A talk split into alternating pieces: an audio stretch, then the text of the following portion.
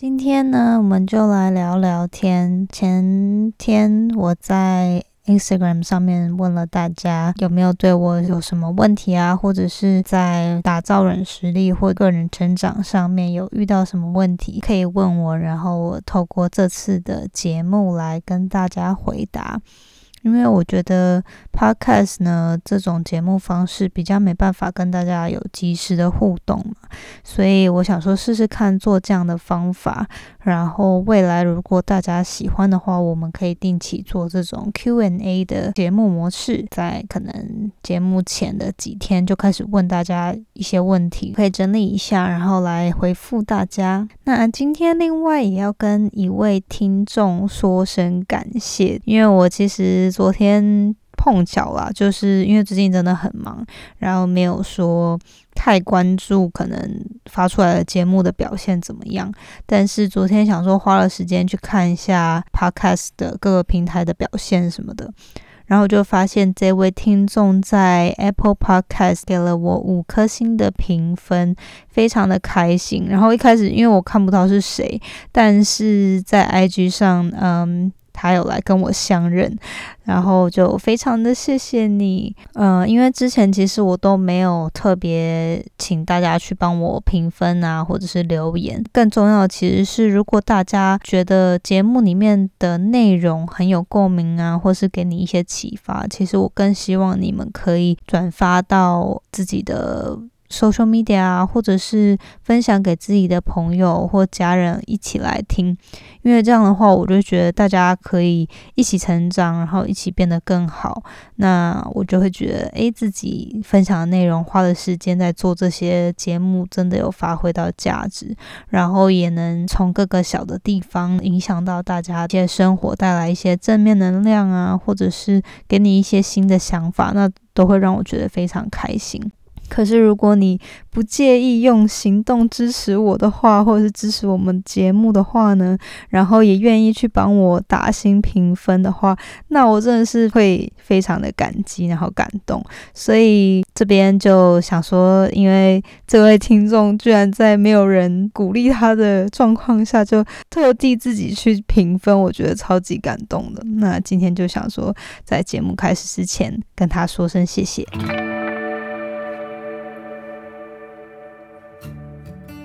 Hello，你现在收听的节目是《那些学校没教的事》，我是 Janet，是这个节目的主持人。在这里，我们会分享各种关于自我成长以及打造软实力的实际应用工具与心法。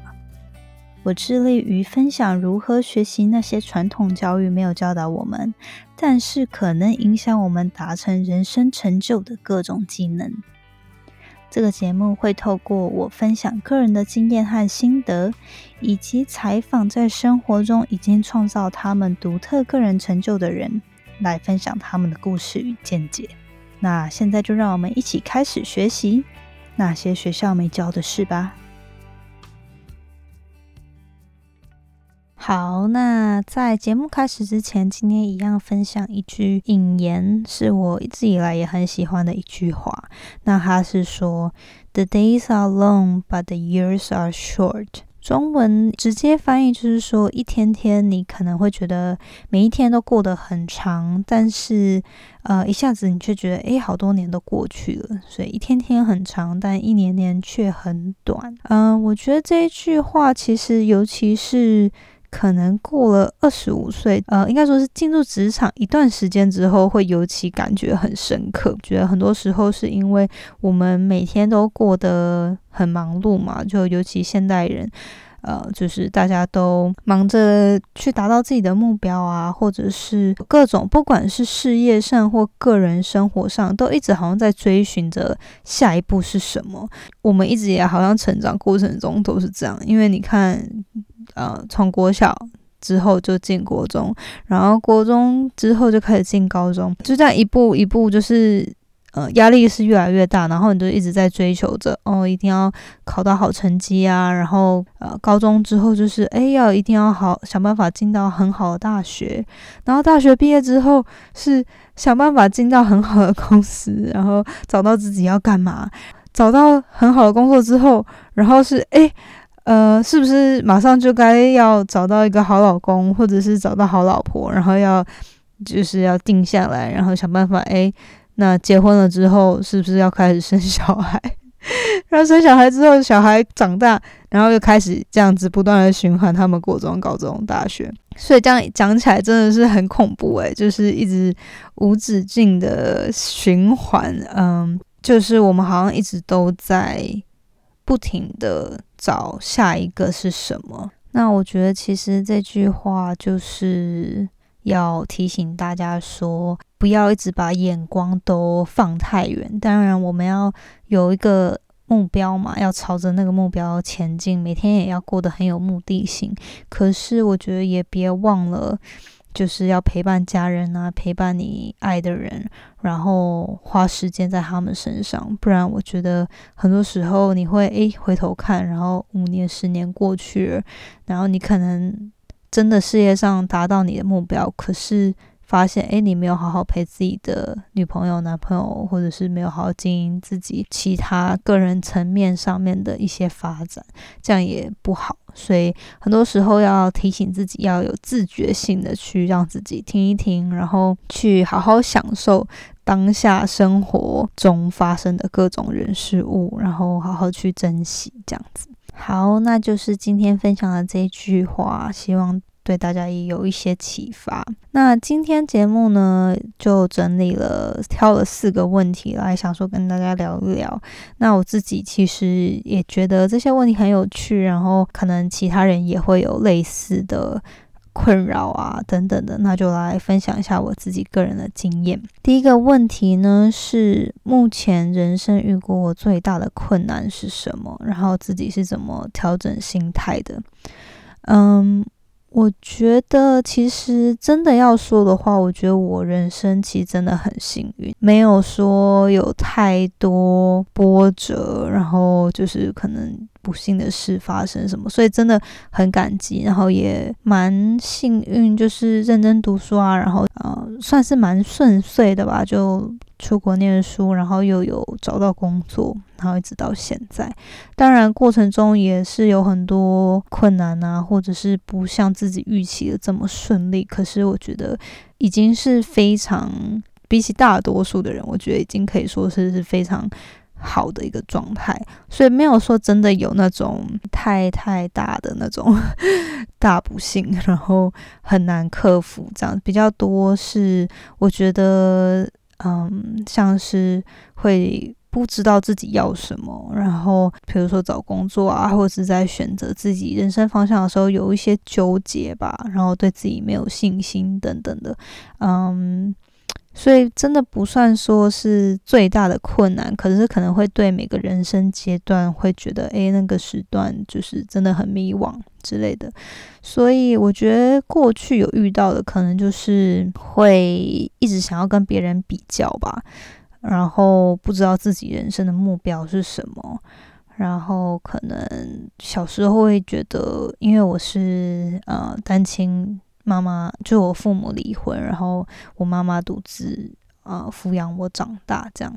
所以就是有一些这样的成长过程吧，会让我觉得，诶，人生有时候不太知道自己要什么，然后或者是可能过去都对自己没有太多的信心，然后嗯，就不知道自己人生到底。要干嘛吧？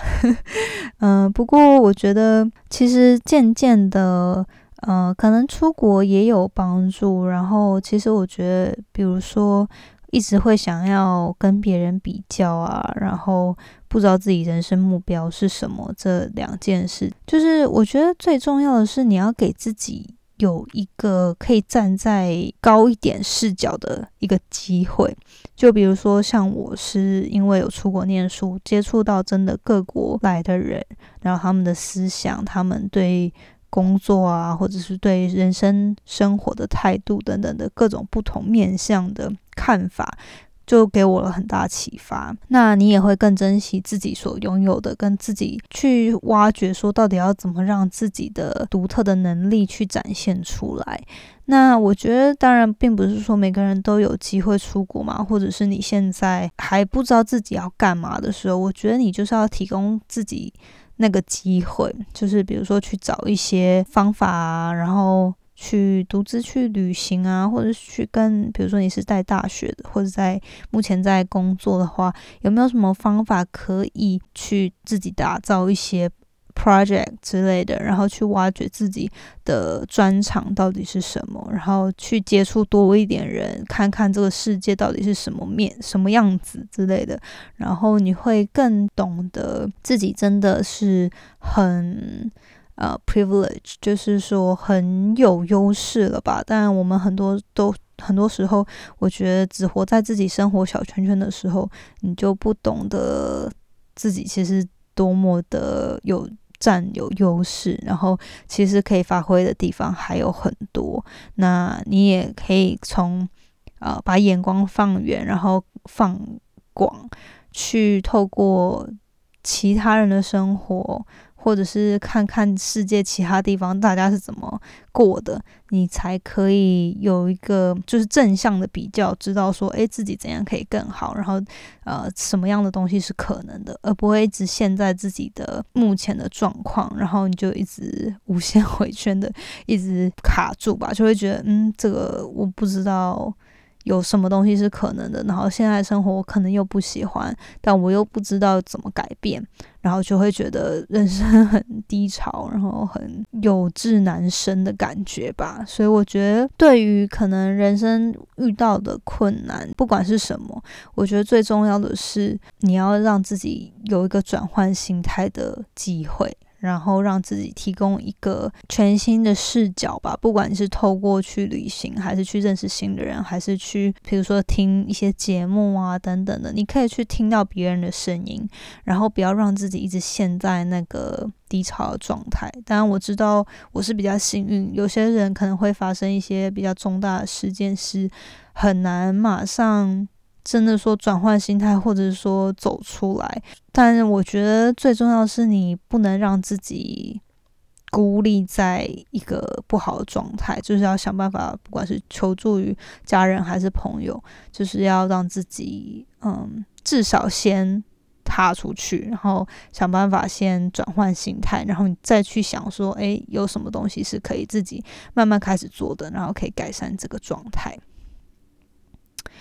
那第二个问题还蛮有趣的，他是问说，你对于你另外一半最重要的，就是最在乎的点是什么？这还蛮有趣。嗯，其实我是呃，我是天秤座，然后 我就觉得，其实小时候就会很迷星座嘛，然后我就想说，嗯，我应该就是会想要的另一半是那种，呃，很。很帅啊，或者是很嗯，就是会比较在乎外表吧。那可是我觉得渐渐长大之后，然后也透过自我成长啊，或者是认识很多嗯有成就的朋友们，或者是知道自己要什么的朋友们，然后就会渐渐更去挖掘，说我到底喜欢的是什么。然后，因为我觉得常常我们透过比如说媒体的影响啊，或者是看太多偶像剧啊等等的，就是我觉得女女性感觉常常会把另一半的这个对另一半的期待呢，是从比如说电视剧上呃拿拿出来的，或者是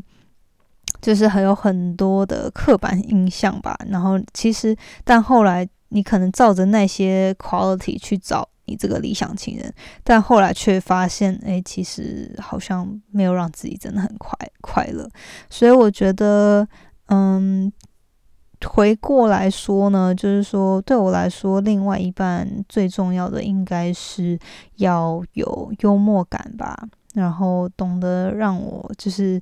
嗯，逗我笑啊。然后我觉得，另外也是我会很重视他是不是。很负责任，然后脚踏实地，而不是就是你知道好高骛远啊，然后没有定性吧，没有定性这这个事情我还蛮不能接受的。然后因为现在真的是年轻人，我觉得我自己有时候也是，就是说太容易放弃，或者是就是没办法真的坚持做一件事，然后把一件事做好，所以我觉得。这个 quality 是，就是这个特质呢，是我还蛮看重。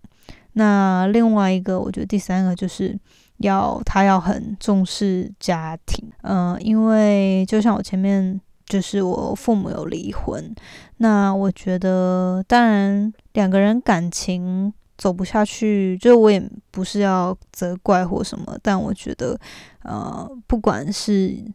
怎么样？就是爱情，如果就算真的走不下去，那我觉得一个人也要非常在乎他的家人，因为毕竟那是一个人的责任嘛。那你不能说，嗯，有了小孩之后，或者是怎么样的，然后你就自己呃跟另外一半走不下去，你就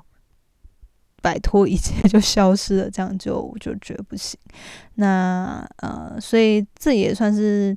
讲到前面的吧，要负责任啊。然后我觉得很重要的是，如果对方是跟他的家人关系很好的，那这个也是我非常重视的。这样好，那这我还蛮好奇，如果你有听这节目的话，欢迎你跟我说，就是你最在乎另外一半的特质是什么？我还蛮好奇听听大家的想法。第三个问题呢是。哦，这其实跟第一个问题有点像，但他是说你在二十岁的时候是否迷惘过，然后有做过什么样的行动？那这个呢，我觉得那答案答案当然是 当然有喽。然后嗯，目前其实我觉得现在已经快三十了，还是时不时会有迷茫。的感觉，然后这个问题呢，其实首先我要先想跟大家分享的，就是迷惘这个感觉其实是好的，就是当你会感觉到自己很迷惘的时候，或者是觉得很 lost，就是不知道自己在干嘛的时候，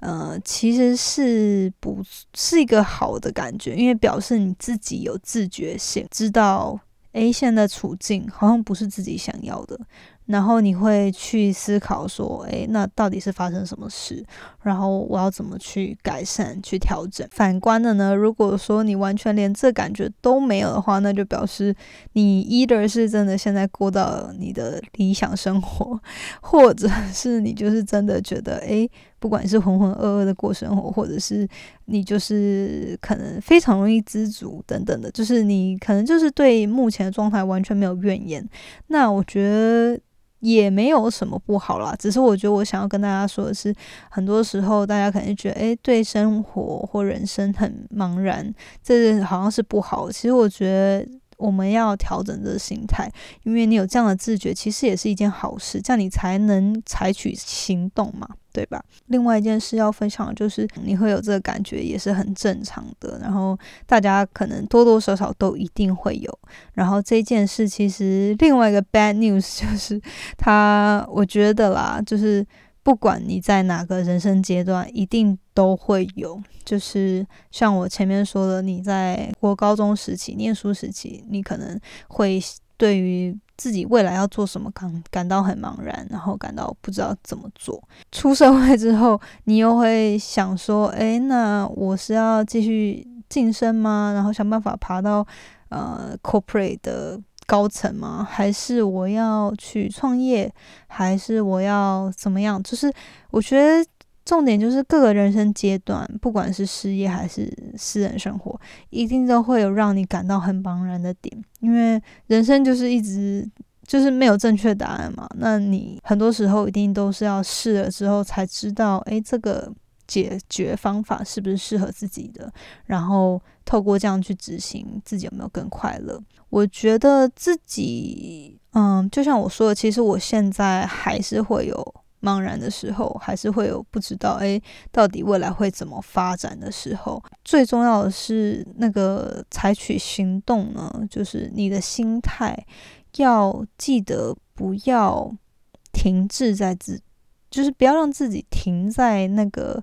一直感到很茫然的阶段。我觉得，当你有这个感觉的时候，表示你其实潜意识就是给你一个警讯嘛，你就会觉得说，诶，现在的状况好像不是自己想要、想要追求的哦，然后自己也不喜欢。那你就可以开始有意识的去寻找啊，就是自己要怎么做。你不用马上就是说，哦，假设我现在不喜欢现在的工作，或者是我现在念的科系我不喜欢，马上就要做任何决定，说，诶，那我是不是要辍学，还是我要不要马上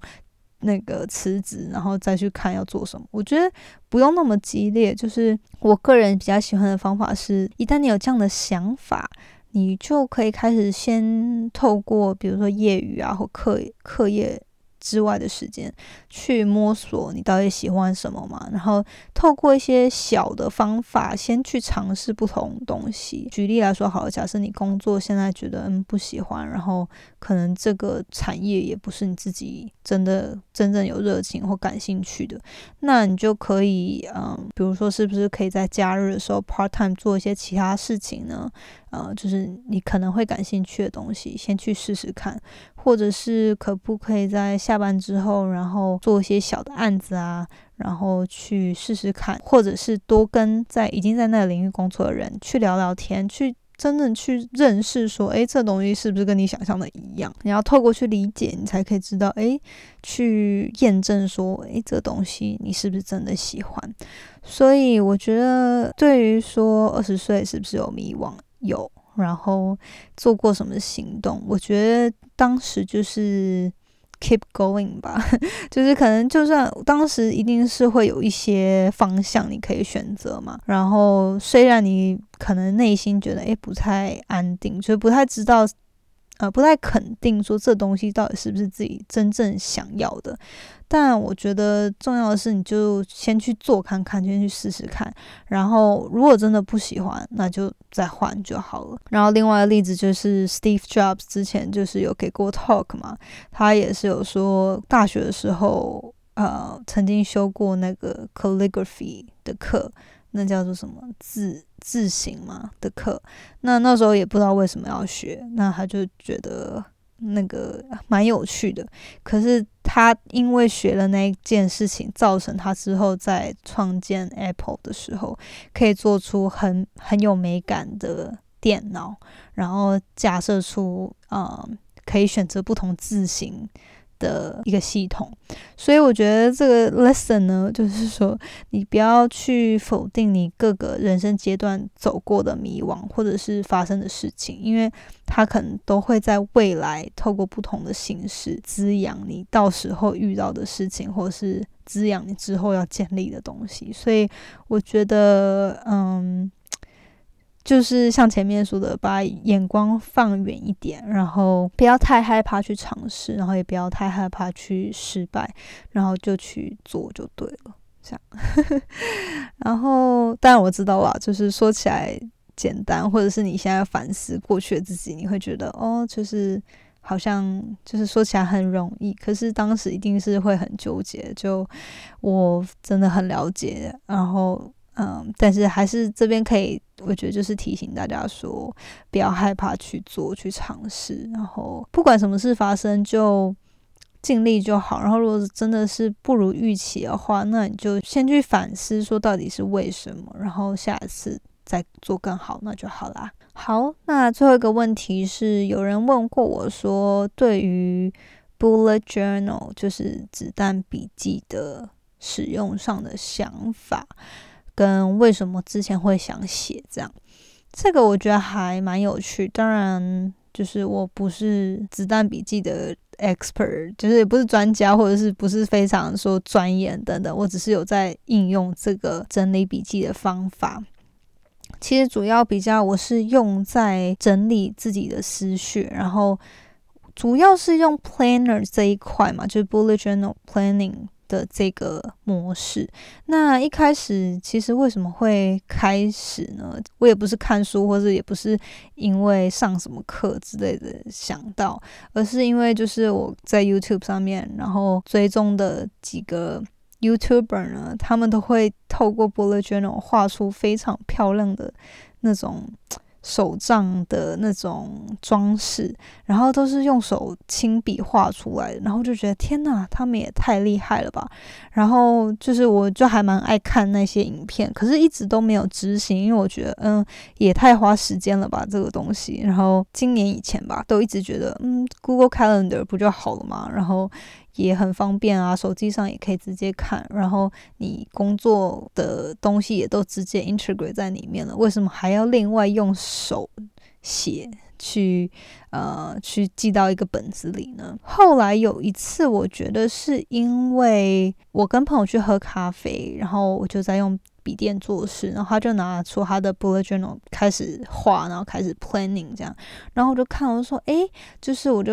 更仔细去问他说，就是为什么他会想这么做，然后也另外是因为他画的风格呢，其实是那种很 minimal 的，就是很简约风格的。bullet journal，因为可能我以前看到的，比如说 YouTuber 上面他们分享的都是那种很华丽嘛，就他都会画的很漂亮啊，然后教你怎么画之类的，然后我就觉得那也太花时间了吧。可是后来才发现，诶，其实也有很多人是使用最简单的。就是 minimum 的一些记事的方式，然后其实 bullet journal 它的创办人一开始也是很简单嘛，就是说你从每一年的目标是什么，然后开始分配到每个月的目标是什么，然后每个月的事情有哪些，再来分到每每周，然后再来再分到每天，就是由大，然后渐渐渐渐这样子缩小缩小缩小，然后到你每天到底该做什么，可以帮助你去完成你。比如说年度的目标，或者是更长远的目标，所以其实它的概念是很简单的嘛，只是说你可以有很多花样，然后因为它的这个系统很很简单，然后也可以有很多方法去应用，所以后来的人就是加了很多。其他的东西，可是其实它的基础是很 universal 的嘛，所以我觉得后来我就想说，嗯，好啊，那试试看好了。然后呃，我就买了一本笔记本，然后买了一些彩色笔，跟嗯，就是一些好写的七笔啊等等的，然后就来开始试试看。结果后来呢，我自己发现为什么会持续使用的。理由大概有几个，第一个就是呢，就像我刚刚说的，因为它这个系统的关系呢，它可以帮助我在写下来的过程中，提供一个很简易去使用跟应用的一个 framework，就是一个系统，然后帮助我去整理说我的短中长的目标是什么，然后你透过这样子年度目标是什么，然后开始去写，然后再。分配到季度目标或者是每个月的目标，然后接下来每周到每天，我觉得这透过写的过程可以帮助你去整理自己的想法，也可以帮助你去沉淀，然后加深那个印象。那第二个呢是，其实我记得我小时候还蛮喜欢画画的，可是 for some reason 就是长大之后，可能就是自己也没有去培养吧，然后就开始念书啊什么，然后就放弃了这个兴趣。那后来，因为就像我说，我看了很多 YouTuber，他们就是会教你怎么透过一些简单的色笔啊，然后呃一些简单的技巧，然后教你怎么装饰你的 bullet journal。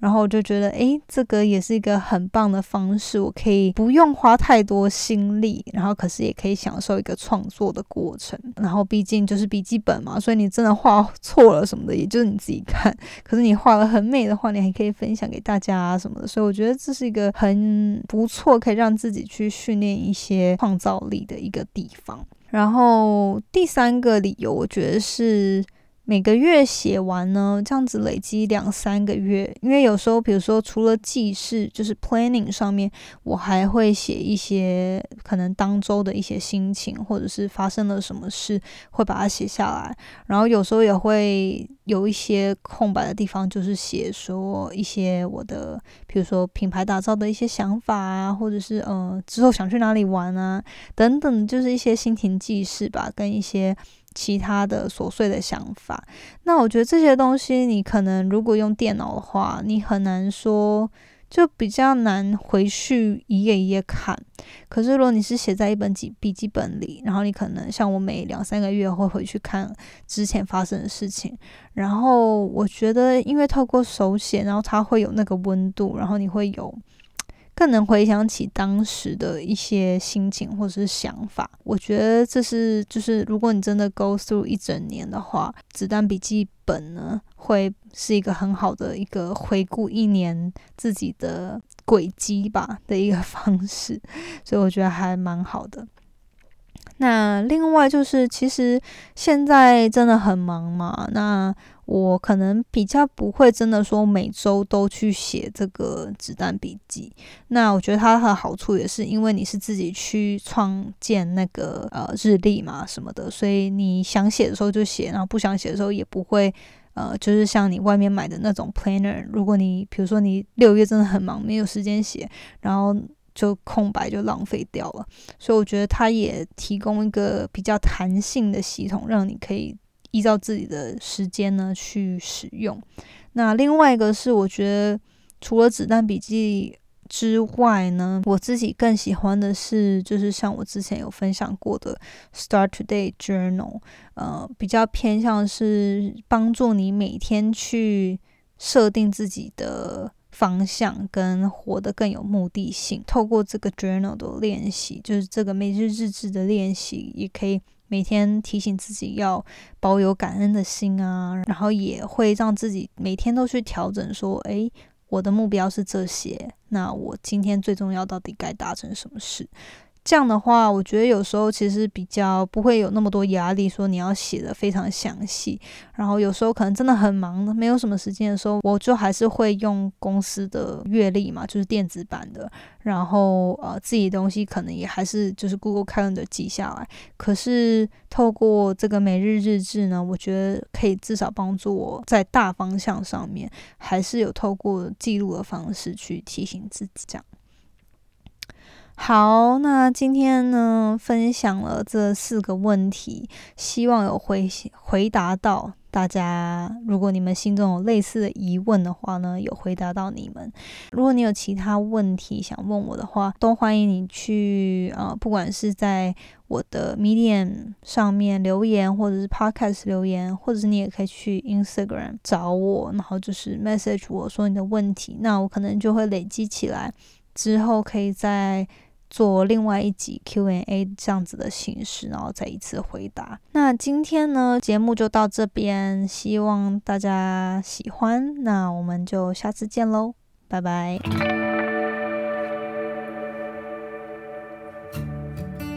最后，谢谢你收听那些学校没教的事今天的节目。你的反馈是我持续经营的动力。我也很希望可以听到你对于这次节目的想法。或者是未来你希望可以接收什么样的资讯与主题，我才可以改进并且发展更好的内容。所以不要害羞，欢迎你到我的 Instagram 来跟我聊天。我的 Instagram 的账号呢是底线 J A N E T 点 L I N 底线，或者是你可以直接搜寻 Janet Lin，应该就找得到。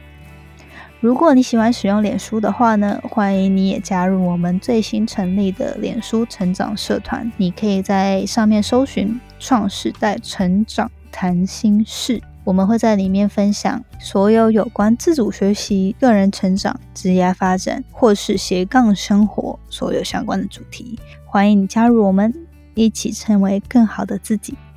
那我们下次见喽，拜拜。